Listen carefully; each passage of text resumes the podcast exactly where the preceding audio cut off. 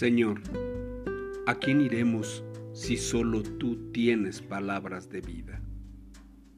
Hola, ¿qué tal? Hoy me gustaría que pudiéramos meditar en relación a la forma en que muchas veces hablamos o que hemos escuchado de alguna gente que habla demasiado o que sus palabras no resultan edificantes a nuestra vida quiero compartir la historia de la pequeña Lynn, una pequeña que le encantaba la conversación. Ella era verdaderamente una niña encantadora, dulce, pero hablaba demasiado y en voz demasiado alto. Esto había traído como consecuencia que le llamaran Lin la parlanchina.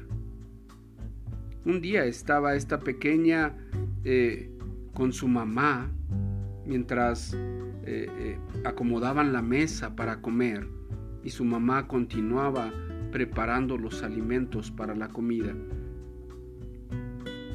Lin estaba hablando, hablando, hablando, hablando Cuando Lynn levantó la vista, se dio cuenta de que su madre estaba centrada en la preparación de aquello que estaba cocinando. Mamá, se quejó Lynn, ni siquiera me estás poniendo atención. Claro, Lynn, te estoy escuchando, aseguró su madre. Pero la verdad es que tu historia es larga y yo quiero terminar de cocinar esto antes de que regrese tu padre con la pesca. El padre de Lynn regresó a casa cansado, desilusionado porque la pesca pues había sido muy escasa. La mamá tomó los peces que había llevado el padre para prepararlos, para cocinarlos, y Lynn los miraba con mucha emoción, con mucha ansiedad. Cuando la mamá los sirvió a la mesa, Lynn comenzó a, a, probar aquellos peces, aquellos pescados que el padre había llevado con el guiso que su madre había elaborado. Pero se dio cuenta, Lynn, que era un fastidio el estar comiendo aquellos peces, aunque su carne era deliciosa, batallaba mucho quitando las espinas. De verdad estoy cansada de tener que sacar tantas espinas de entre la carne de este pescado. Ya no quiero más. Su madre asintió con la cabeza y le dijo, ¿sabes, Lynn? Así es como de pronto nosotros nos sentimos cuando te escuchamos hablar. De verdad, tus pláticas son interesantes, son muy agradables. De verdad vale la pena escucharte. Pero a veces son tan largas que escuchamos muchas cosas que parecen un parloteo. Quejas, incomodidades, de pronto hasta chismes. Y de verdad, después de un rato de escucharte, me siento tan cansada de tener que estar sacando y separando tu bella conversación de aquellas cosas que, que ensucian aquella charla. Lynn suspiró profundamente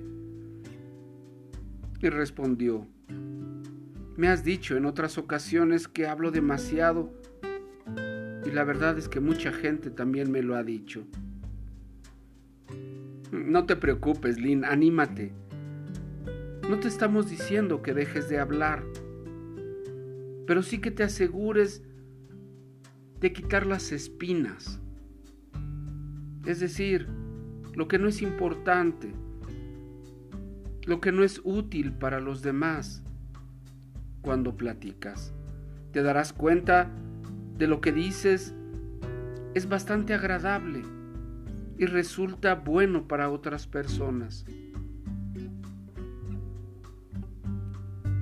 es importante que nosotros podamos reflexionar en aquello que hablamos, en aquello que decimos. ¿Lleva espinas? Y es necesario que los demás tengan que estar quitando las espinas. En verdad lo que estamos diciendo es útil para aquellos a quienes se lo decimos. Mira, la palabra del Señor en el, libro de los Proverbios, en el capítulo 10, nos dice, encubrir el odio te hace un mentiroso, difamar a otros te hace un necio, hablar demasiado conduce al pecado, sé prudente y mantén la boca cerrada. Las palabras del justo son como la plata refinada, el corazón del necio no tiene precio, no vale. Las palabras del justo animan a muchos, pero a los necios los destruye su falta de sentido común. La boca del justo da sabios consejos, pero la lengua engañosa será cortada. Los labios del justo hablan palabras provechosas, pero la boca de los malvados hablan perversidad. Vayamos delante del Señor, oremos, para que el día de hoy las palabras que salen de nuestros labios sean como la boca del justo. Recuerda, Dios es bueno.